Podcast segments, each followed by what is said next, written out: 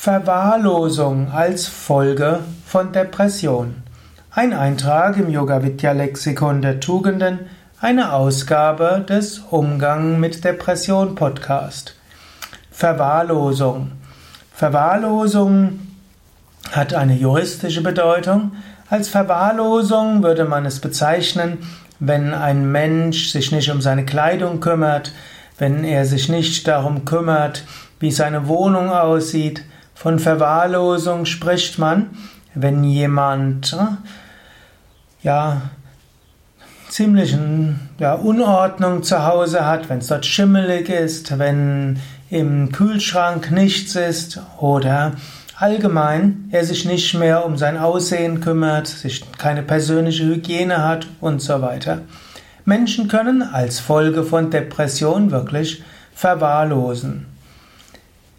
Verwahrlosung kann also eine Folge von Depression sein.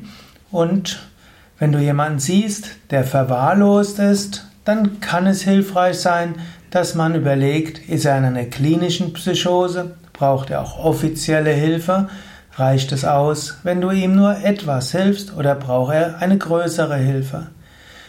Manche Menschen unter dem Eindruck von Verwahrlosung werden auch obdachlos Sie können sich nicht um sich selbst mehr kümmern, sie haben auch nicht mehr die Energie zum Amt hinzugehen, um Stütze zu bekommen.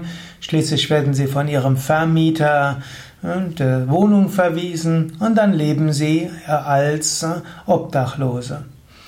Glücklicherweise gibt es in Deutschland durchaus eine gute Sozialarbeit und es gibt in jeder Stadt und in jedem Kreis gibt es Menschen, die sich um solche Menschen kümmern. Und es gibt auch die Möglichkeit, dass Menschen Hilfe bekommen. Wenn du also jemanden kennst, von dem du annimmst, dass er unter Verwahrlosung leidet, dann hilf ihm. Und solltest du selbst in einer Depression sein, die so weit rutscht, dass du dich nicht mehr um deine Wohnung kümmern kannst, dass du dich nicht mehr um dein Essen und deine Körperhygiene kümmern kannst, dann ist es allerhöchste Zeit, um Hilfe zu bitten und dir richtige Hilfe zu suchen und anzunehmen.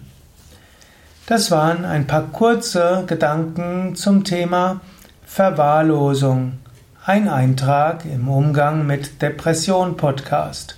Mein Name Sukadev Bretz von www.yoga-vidya.de